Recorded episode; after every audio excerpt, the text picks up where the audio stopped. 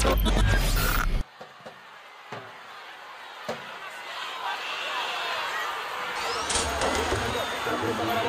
está por la venta, mundial. Y es el tercer gol para Borruchaga, siempre para...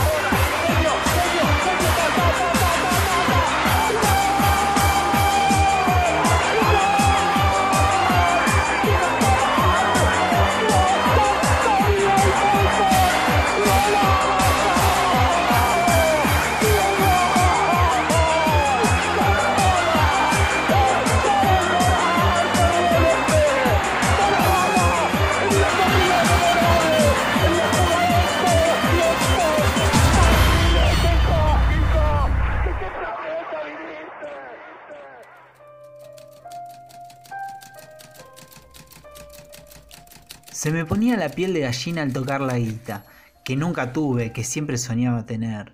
Con esta soy yo. Pensar los viáticos que nos daban del club apenas me alcanzaban para el colectivo. Sentía que lo tenía todo. Siempre que pasaba por la rumba, las ganas que tenía de pedir una musa. La mejor pizza de Pompeya, te juro que sentía el olor desde el bondi.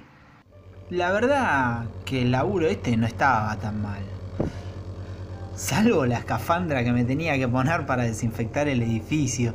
Tanto lío, tanto quilombo con esto y en mi casa no teníamos ni piso.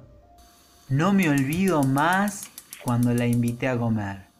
Mi vieja pensó que la estaba cargando, que la jodía. Le mostré la plata y se quedó muda. La cara que tenía.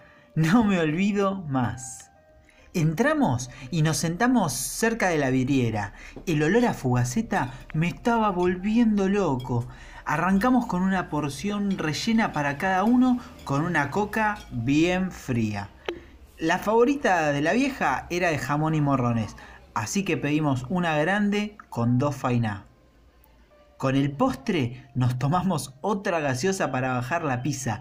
Nos comimos todo. Esta quedó para el recuerdo. Con la tota éramos unos reyes, no nos podíamos ni levantar.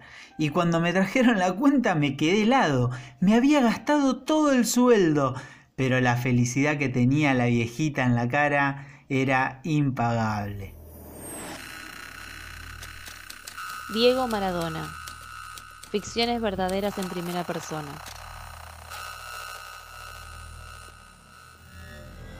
Yo el primer sueldo que cobré me la llevé a mi vieja, me acuerdo.